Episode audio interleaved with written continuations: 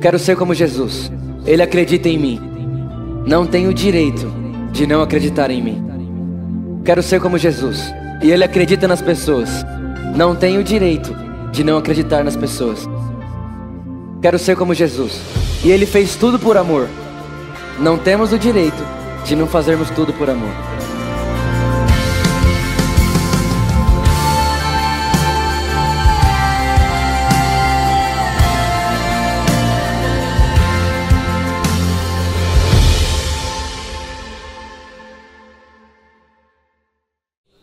Feche seus olhos comigo, vamos orar mais uma vez. Jesus, obrigado. Nós vamos abrir a palavra agora. E nós sabemos, Jesus, que a letra pela letra, ela mata. Mas o Espírito vivifica a letra, então nós conhecemos o Cristo ressurreto através das Escrituras. Por isso, nessa hora, Jesus, nós te pedimos que a Sua palavra, a palavra viva, Jesus, o Senhor, seja exposto aqui. O Senhor é a nossa mensagem, Jesus. A nossa mensagem é a Sua pessoa, é a Sua obra, é o seu coração. Espírito Santo, que cada um dos meus irmãos que estão aqui possam agora, nesse momento, ter o seu coração aberto para receber a semente da palavra, para que ninguém que entrou por essa sala seja a mesma pessoa no final, em nome de Jesus. Amém. Amém? Abra sua Bíblia comigo em Atos capítulo 3. Atos, no capítulo 3.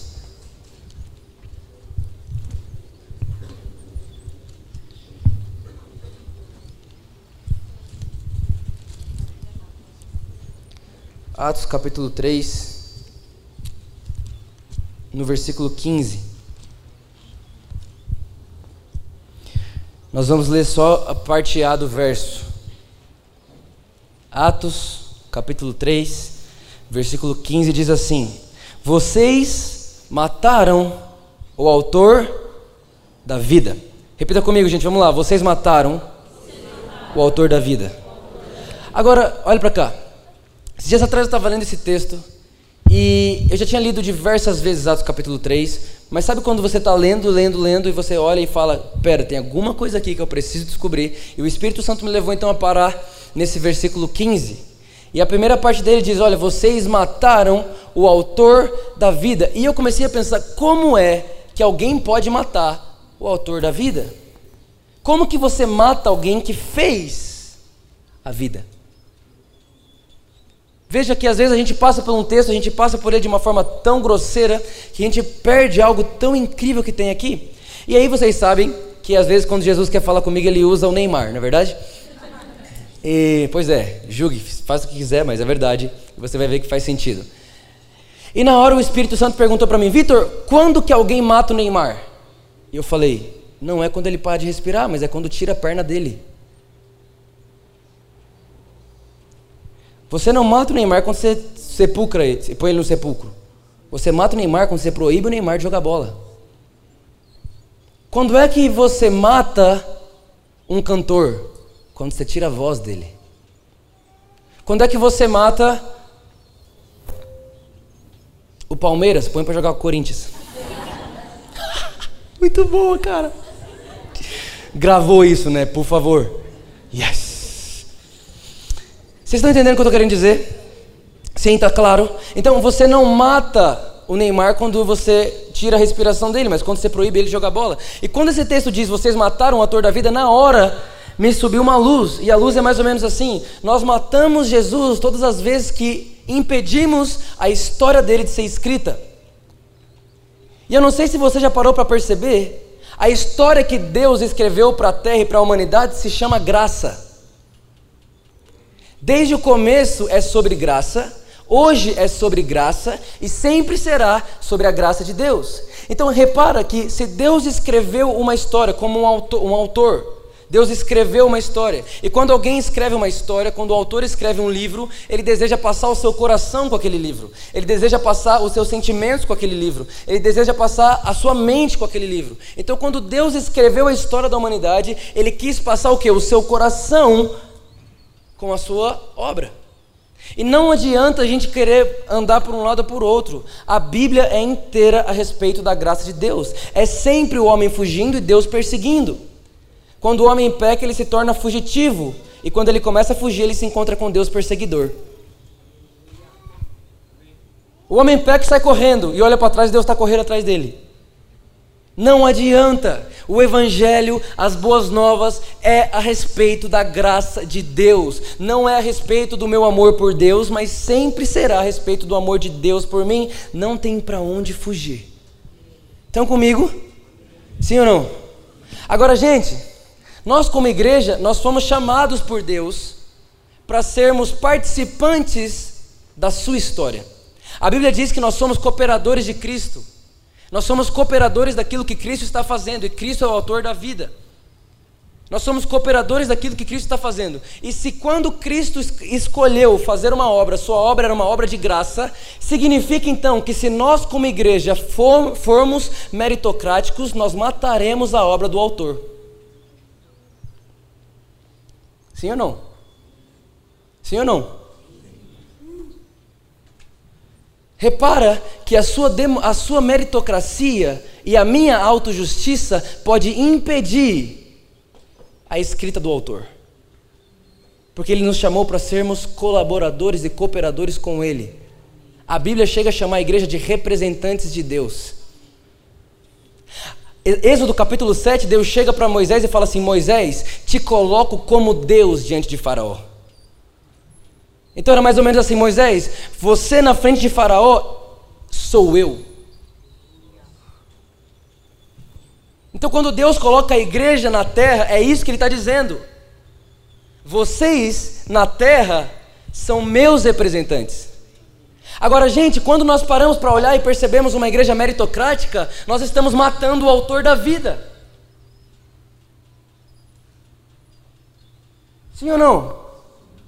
Se a história do autor tem a ver com favor e merecido, quando nós queremos para as pessoas só o que elas merecem, significa que nós estamos matando o autor da vida.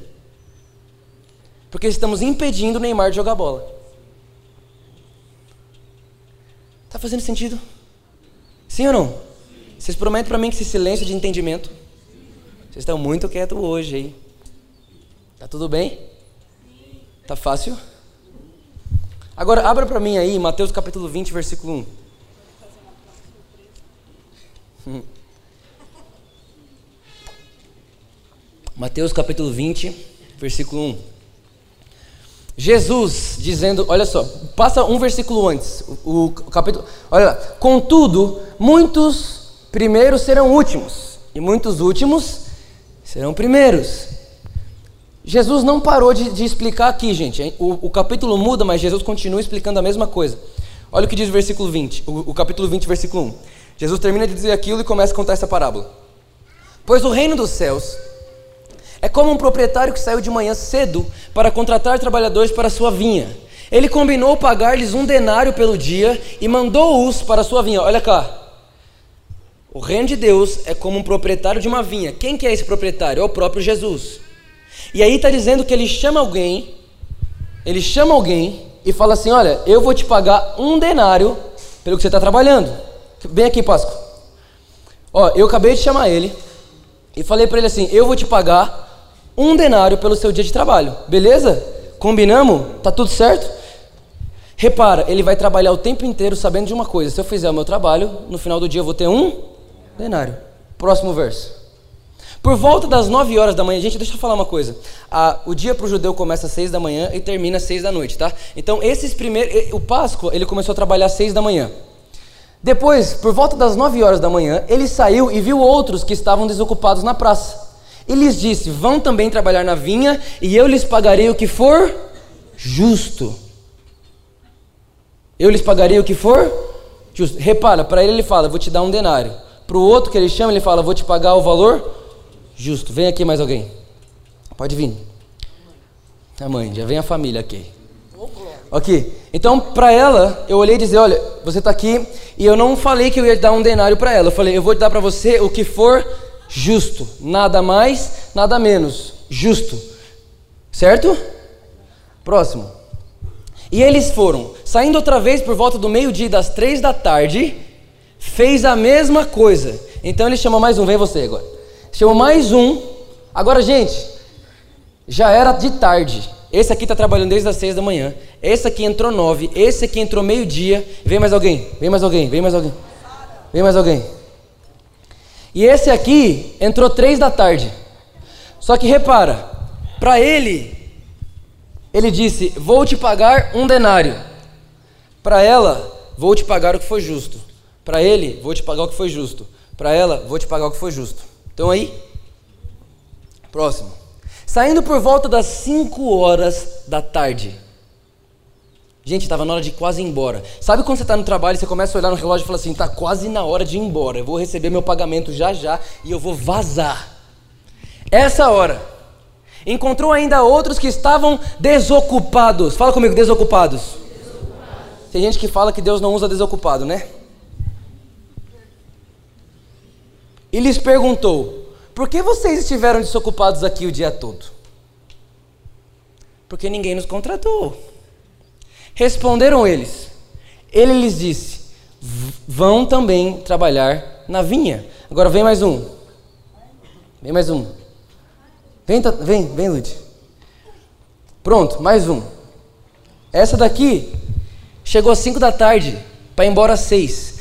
Agora, ele combinou alguma coisa com ela? Ele falou para ela que ia pagar o justo? Ele só disse: vá trabalhar na minha vinha. Próximo verso. Ao cair da tarde, o dono da vinha disse a seu administrador: Chame os trabalhadores e pague-lhes o salário, começando com os últimos. Então, além dela chegar por último, ela é a primeira a receber o pagamento. Certo? Vocês vão ver onde eu quero chegar aqui. Começando com os últimos contratados e terminando primeiro. Próximo. Vieram os trabalhadores contratados por volta das 5 horas da tarde e cada um recebeu. Tinha sido combinado isso? Era justo isso? Nem um pouco. Eles trabalharam uma hora e ganharam como quem trabalhou o dia todo. Próximo verso. Quando vieram os que tinham sido contratados primeiro, esperavam receber mais, mas cada um deles também recebeu um denário. Quando o receberam, começaram a se queixar do proprietário da vinha, dizendo-lhe: Esses homens contratados por último trabalharam apenas uma hora e o Senhor os igualou a nós que suportamos o peso do trabalho e o calor do dia. Gente, esse cara aqui trabalhou das 6 da manhã, 7, 8, 9. Tomou um cafezinho da manhã chegou ela. Trabalha 9, 10, 11, meio-dia, no sol da meio-dia, parou para almoçar, voltou uma da tarde. De repente isso aqui chega é, é meio-dia, não, 9 da manhã, meio-dia, 3 da tarde, depois chega essa aqui 5 da tarde, já estava sombra. Já nem era mais tão difícil. Próximo verso. Mas ele respondeu a um deles: Amigo, eu não estou sendo injusto com você. Você não concordou em trabalhar por um denário? Receba o que é seu e vá. Eu quero dar ao que foi contratado por último o mesmo que lhe dei. Não tenho o direito de fazer com o que eu quero com meu dinheiro, ou você está com inveja porque eu sou generoso. Em outras versões, o texto diz assim: ou você está com inveja porque eu sou sempre bom. Próximo. Assim, os últimos serão os primeiros e os primeiros serão os últimos. Escute-me. O, o, o dono da vinha é Jesus, sim ou não? Sim ou não? Os trabalhadores somos nós, sim ou não? Vocês estão conseguindo se encaixar na parábola, certo? Esse daqui experimentou um Deus da lei. Faça isso e terás isso. Trabalhe aqui e terás um denário. Esse aqui trabalhou por causa de um combinado. Já viu aquelas pessoas que jejuam com Deus e falam: Deus, eu vou jejuar por causa do meu combinado com você. O jejum você faz isso. Ou senão aquelas pessoas que falam assim: não, semana que vem eu tenho uma prova e eu preciso orar mais, porque se eu não orar mais, quando chegar a prova, eu tenho certeza que eu não vou me dar bem. São pessoas que estão vivendo até hoje barganhando com Deus e querendo trocar algo com Deus e querendo dizer para Deus: Deus, eu combinei com você, agora eu preciso do meu denário porque eu fiz todo o meu trabalho. Deus, eu sou voluntário na igreja, mas você precisa ser voluntário na minha vida também. Deus, eu chego quatro da tarde na igreja, você precisa chegar mais cedo na minha vida também, que parece que você chega atrasado. São pessoas que combinam com Deus e conhecem um Deus justo, que é um Deus que combinou e fez. Ótimo. Essa daqui, a mesma coisa. Eu vou te pagar o que for justo. Ótimo. Para esse aqui, eu vou te pagar o que for justo. Ótimo. Para esse aqui, vou te pagar o que for justo. Ótimo. Agora presta atenção nessa daqui. Quando ele chama ela para o trabalho, ele não fala quanto ele vai dar.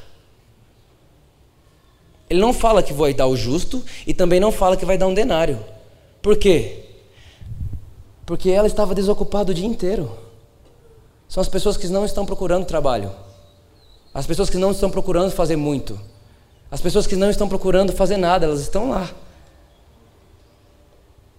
E aí Deus olha para ela e fala: Você vai trabalhar menos que todo mundo e vai ganhar igual todo mundo. E desses todos aqui, só teve um deles que experimentou a bondade de Deus. Todos os restos, todo o resto experimentou o Deus que é justo, que promete e faz. Esse aqui não precisou de promessa, acreditou na bondade, por isso entrou sem saber quanto ganharia.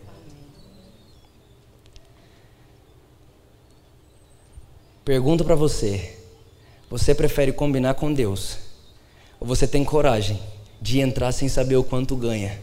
Porque nesse lugar eu vou experimentar o tanto que Deus é bom.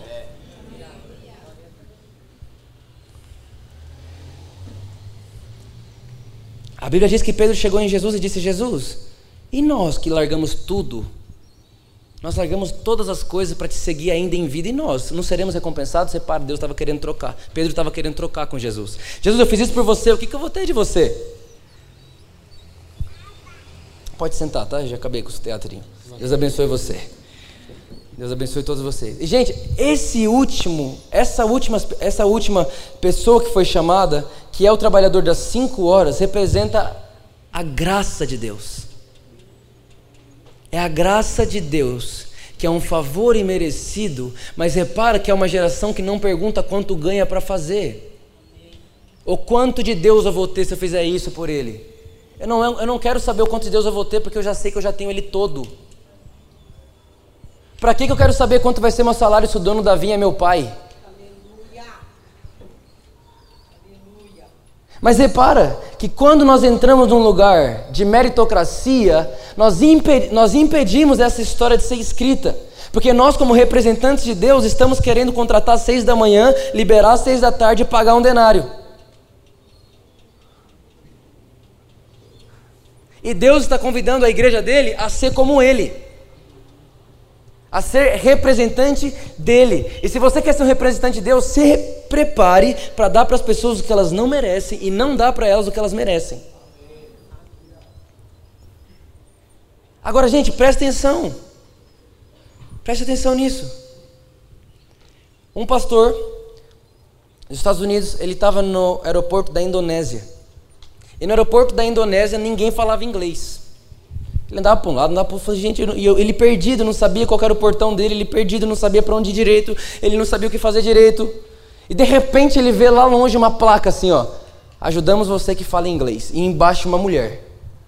Então ele, uh, Salvador, e saiu correndo atrás dela. Quando chegou nela, começou a falar: Você pode me ajudar em inglês, a mulher? Ele, senhora, senhora pode me ajudar? Eu não sei qual é o meu portão.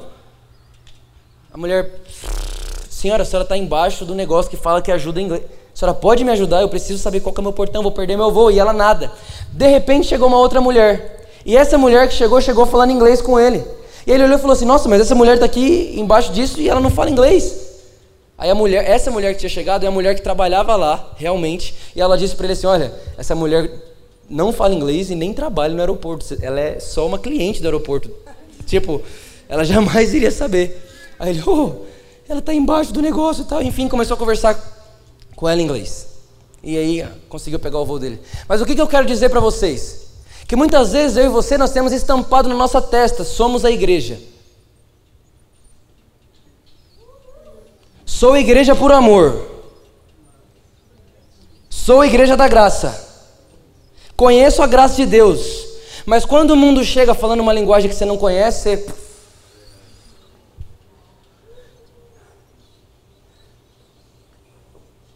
Carrega a faixa, carrega o nome, mas não carrega a mensagem. Não carrega a verdade. Não carrega a seriedade do que significa ser um representante da igreja de Jesus na terra. Ser um representante é fazer como faria aquele que estamos representando. E eu deixo te perguntar uma coisa: se Jesus tivesse a chance de trocar de lugar hoje com um brasileiro, com quem seria?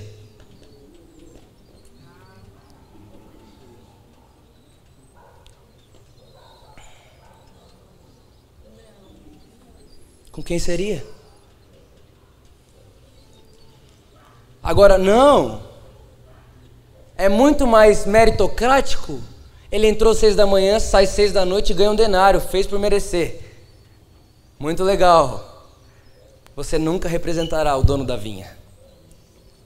Porque o dono da vinha, ele pega quem chegou às cinco da tarde e paga ele primeiro. Por isso que Jesus disse: no reino, as prostitutas, os corruptos, os pecadores entrarão primeiro que vocês porque vocês se acham dignos de entrar. Ah, Vitor, mas você não sabe o tanto de gente que morreu por ele. Cara, o meu pecado matou Deus. O meu pecado fez Deus morrer. E o mesmo pecado que eu cometi, e a mesma graça que eu careço, é a mesma graça que qualquer pessoa aí fora carece. É exatamente a mesma. Mas acontece que uma igreja que foi chamada para representar o autor da vida, que escreveu uma história de graça, quer ser meritocrática. E a meritocracia tem parado no meio a história que Deus escreveu. Sim ou não, gente? Então eu vou dizer para vocês, não, pelo amor de Deus, nós precisamos voltar à simplicidade do Evangelho. Às vezes a gente quer ser tão raso que a gente quer saber o icabode, que um perdeu Deus, o outro negociou o Evangelho, o outro não sei o quê, mas a gente não percebeu que a gente parou de amar as pessoas. A gente parou de celebrar as pessoas. A gente parou de chorar pelas pessoas, a gente começou a comemorar a prisão. Uma igreja que quer ser profunda começou a comemorar alguém sendo preso.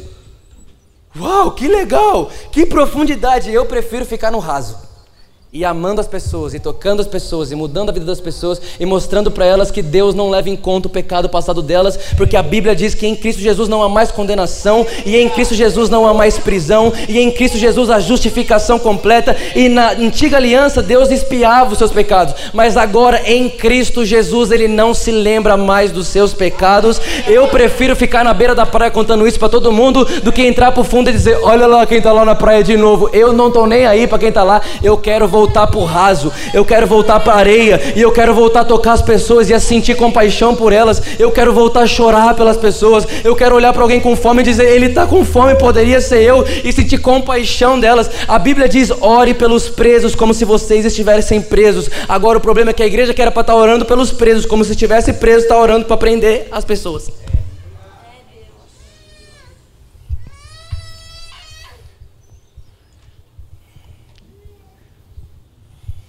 Tem alguém aí?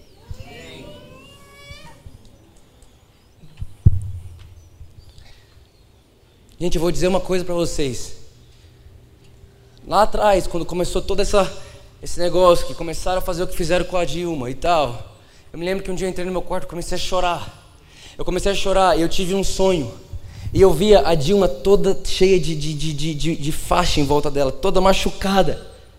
E eu falei, Deus, o que, que é isso? Ele disse: As palavras da igreja feriram ela, e hoje ela tem uma armadura contra tudo que vocês falam. Não faz sentido. Não faz sentido. Não faz sentido. Tudo que eu queria era poder sentar com esse cara. E eu vou sentar. É poder sentar com esse cara e falar assim: Cara, deixa eu te dizer uma coisa. Você e eu, nós merecíamos o mesmo lugar. Você não é melhor do que eu, eu não sou melhor do que você. Nós não merecíamos ir para o céu, eu merecia estar com você no inferno. Mas deixa eu te falar uma coisa, me abraça aqui.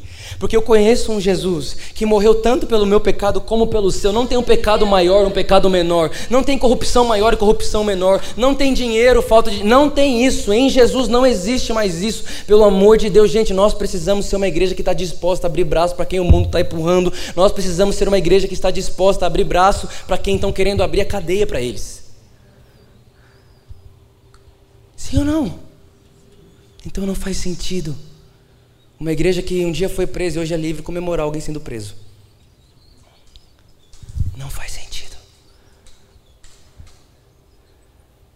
Ah, Vitor, mas você está dizendo então que o Lula tinha que estar tá solto? Não, mas eu estou dizendo que a igreja tinha que ter aprendido a amar já. Já era para a gente saber amar. Já era para a gente saber lidar. Já era para a gente saber abraçar isso, já era para a gente saber responder a isso. E não comemorar como se estivesse tudo bem. Como se tivéssemos ganhado uma vitória. Não. A gente precisa entender uma coisa. Deus odeia corrupção, mas nunca odiou Lula. Da mesma forma que Deus odeia a imoralidade, mas não odeia o imoral. Da mesma forma que Deus odeia a prostituição, mas não por causa do ato de sexo na prostituição, não, mas porque na prostituição tem uma filha dele que foi criado para ser como ele, que foi criado para receber amor dele, que está se vendendo por preço barato. Nós precisamos trocar a nossa ótica. Nós precisamos colocar a ótica de Jesus, que olha para um Zaqueu e diz: É amigo meu. Jesus, não sei, não sei você, mas eu já tive alguns apelidos na vida. Sabe apelido? Já tive alguns. E Jesus também tinha um. Sabe qual que era o apelido de Jesus? Amigo de pecadores. Amigo de pecadores. Era o Instagram de Jesus se ele tivesse hoje.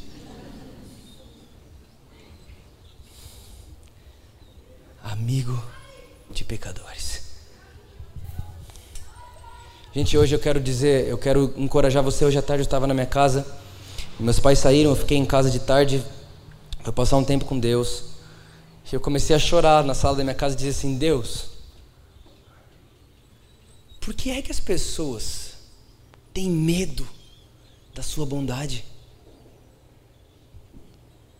Por que, que parece que é mais seguro ser meritocrático? A Bíblia diz em Oséias capítulo 3 que nos últimos dias as pessoas se aproximariam do Senhor e tremeriam de medo diante da sua bondade. Que bondade é essa extravagante que chega a nos causar medo de tão bom que é? Oséias capítulo 3, versículo 5. E eu comecei a orar e falei assim: Jesus, por favor. Quando eu começo a olhar para quando eu começo a olhar para a internet, começo a olhar para tudo que as pessoas falam, quando eu começo a olhar para aquilo que a igreja está falando, quando eu começo a olhar para tudo isso, eu, eu, eu me sinto de verdade um peixe fora da água. E eu falei, eu não faço parte disso aqui, eu nunca falaria isso, eu nunca diria, Deus, não é possível, Jesus, você faria isso? Será que eu estou querendo ser melhor do que Deus? Será que eu estou querendo ser mais bonzinho do que Deus? E de repente Deus pensa uma coisa que tem que acontecer isso aí, e eu que estou querendo, não, faz isso, tadinho, será? E eu falei assim, Jesus, fala comigo, por favor. Eu preciso ver algo. Jesus, eu sei que o Senhor ministra o nosso coração tudo, mas Jesus, tô, hoje à tarde eu estou num momento comigo de que eu preciso ver algo. Eu preciso perceber que o Senhor está gritando, Vitor, é isso mesmo. E na hora eu abri Salmo 145. Coloca para mim. Salmo 145. A partir do versículo 5.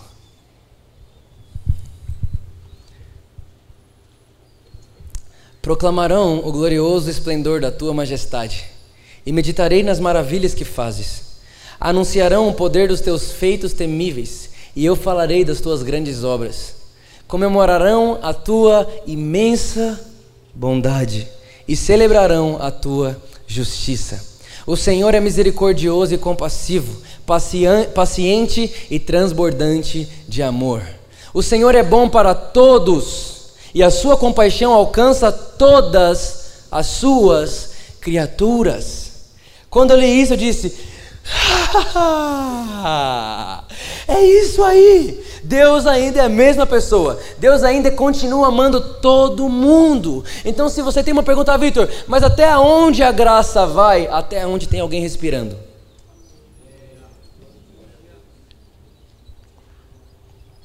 Até onde a bondade vai? Até onde tem alguém respirando. Até onde a paciência de Deus vai? Até onde tem alguém precisando de paciência. Até onde o grande amor de Deus vai? Até onde tem alguém carecendo de um grande amor de um bom pai. Até onde Deus é capaz de ir por mim.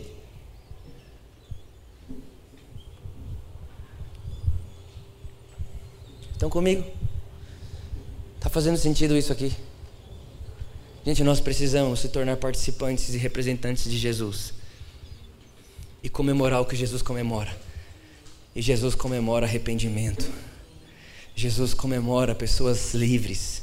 Jesus comemora pessoas salvas. Jesus comemora pessoas curadas. Jesus comemora esse tipo de coisa. Nós não podemos ser alguém que tem uma faixa de igreja, mas que não sabe comunicar na linguagem das pessoas que chegam até nós. Nós precisamos ter uma faixa, mas carregar a linguagem e carregar o coração da faixa que carregamos. Aleluia. Próximo verso. Rendam-te graças todas as criaturas, Senhor, e os teus fiéis te bendigam. Eles anunciarão a glória do teu reino e falarão do teu poder, para que todos saibam dos teus feitos poderosos e do glorioso esplendor do teu reino. O teu reino é reino eterno e o teu domínio permanece de geração em geração. O Senhor é fiel em todas as suas promessas e é bondoso em tudo que faz. Deus é bondoso em tudo que faz, por mais estranho que pareça. Deus é bom.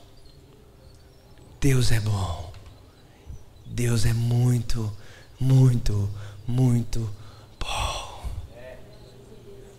Deus não comemora a morte e a prisão. Deus comemora a vida e liberdade. E nós, como seus representantes, precisamos começar a falar o que Ele está falando e não o que nós estamos vendo. Aleluia. Aleluia. Não estou dizendo aqui de jeito nenhum fazendo campanha política ao PT. De forma alguma. A Bíblia diz que os espirituais discernem espiritualmente. Vocês estão entendendo o que eu estou dizendo? Eu não estou dizendo que ele não deveria ser preso. Eu estou dizendo que a nossa, a nossa atitude como igreja, sem dúvida nenhuma, não condiz com a mesma atitude de Jesus. Sem dúvida nenhuma.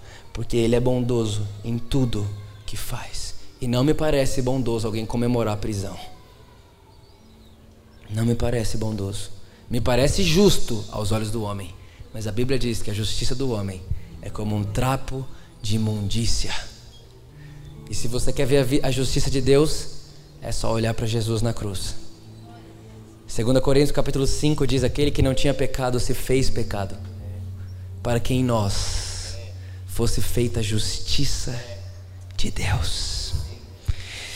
Pergunto a vocês: Jesus precisou pecar para se fazer pecado? Não. Da mesma forma, nós não precisamos de boas obras para sermos justos. Nós somos justos porque fomos justificados por um Deus que se fez pecado para que em nós fosse completa a justiça de Deus. Deus é justo, sim, Deus é justiça, sim, mas a sua justiça não nos prende, nos liberta. A sua justiça não nos rebaixa, nos favorece, porque Deus é bom, ele sempre foi bom, sempre será bom e tudo que ele faz é bom. Existe esperança para mim, existe esperança para você que está aqui hoje, da mesma forma que existe esperança para o Lula. A mesma esperança a esperança que não nos decepciona, porque Deus derramou do seu amor em nós por meio do Espírito Santo, e é essa esperança que não tarda, é essa esperança que não, não nunca nos decepcionará, e é por isso que eu posso dizer para você: você não está desamparado, você não está abandonado, você só precisa entender uma coisa: se você é o trabalhador das seis, você vai ter o Deus justo, mas se você ousar e não perguntar o preço, mas confiar na bondade de quem te chama. Uau! Esses dias atrás eu tive uma notícia incrível.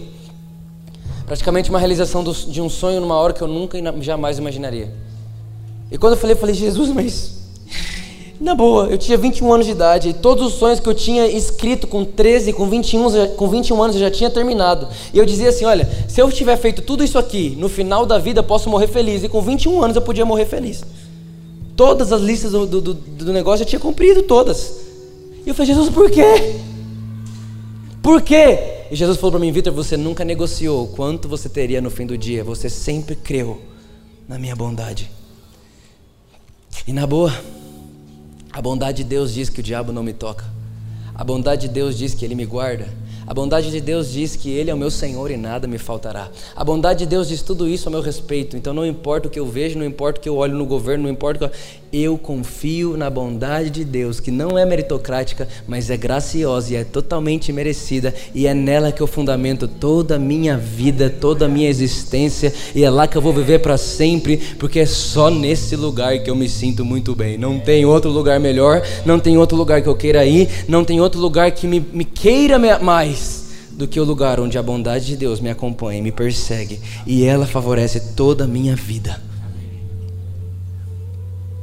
Eu quero convidar você a sair desse lugar de pensar como mérito e entrar no lugar de pensar como Jesus.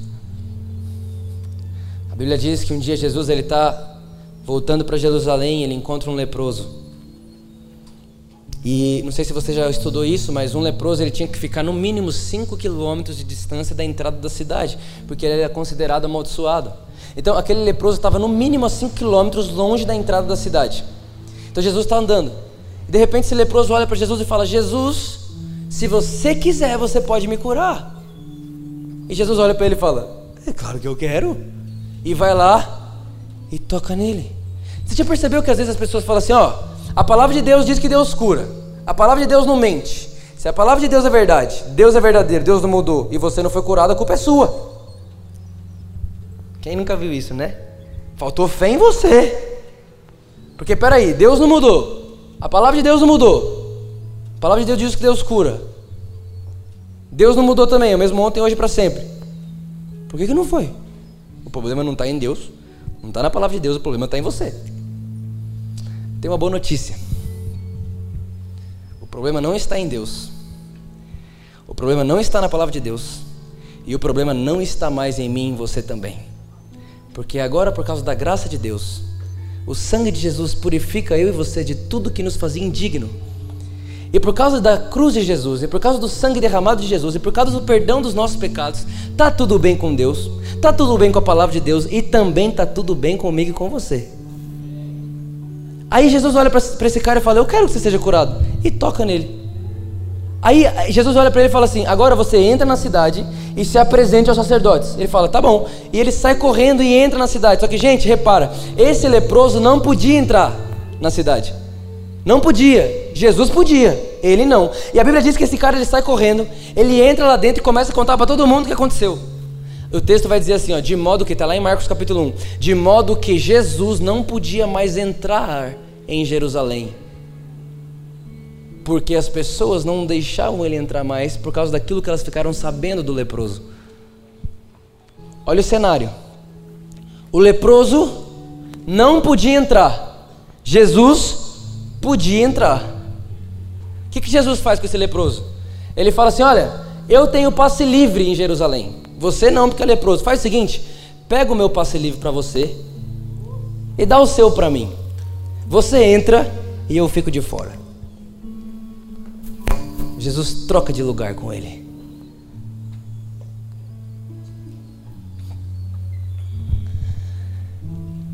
Com Barrabás a mesma coisa, já falamos disso aqui. Troca de lugar com ele. Troca de lugar com ele. Troca de lugar com ele. Repara que toda vez que Jesus tinha a possibilidade de trocar de lugar com alguém, ele trocava. Aleluia. Nós precisamos entender esse Deus. De verdade, nós precisamos entender a graça de Deus.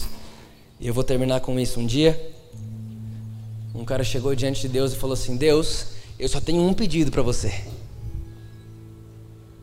Só tenho um pedido? É. Qual que é o pedido? Só tem um mesmo? Você tem certeza? Você não quer três? Não, só quero um. E esse um vai me satisfazer o resto da vida. Tá bom, qual que é o pedido? O pedido que eu tenho para você, Deus, é que você me dê a capacidade de nunca mais pecar contra você. Eu não quero, eu quero que você me dê a capacitação de nunca mais errar contra você. E aí a história diz que Deus riu para ele e disse assim: Cara, eu jamais vou fazer isso. Mas por quê? qual seria a graça de viver sem poder te perdoar, sendo que quem muito perdoa, muito ama. Por isso, onde abundou o pecado, sempre vai superabundar a graça de Deus.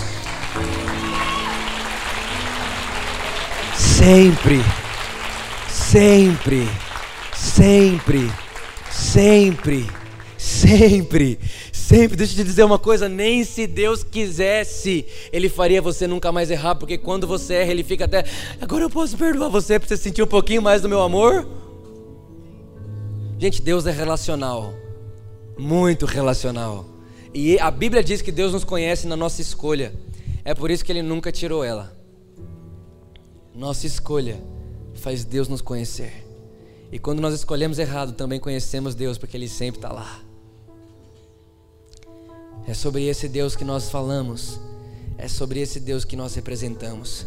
É por isso que nós precisamos urgentemente mudar a nossa postura de igreja e irmos para um lugar onde, quando as pessoas se aproximarem de nós, elas não ouvirão o que elas merecem, elas ouvirão o que elas não merecem. Elas não terão o que ela merece, elas terão o que ela não merece. O cara merece 500, ganha mil. Mas por quê? Porque Deus é assim. E se Deus é assim, eu sou seu representante, eu vou ser assim também. Amém? Fique de pé comigo no seu lugar.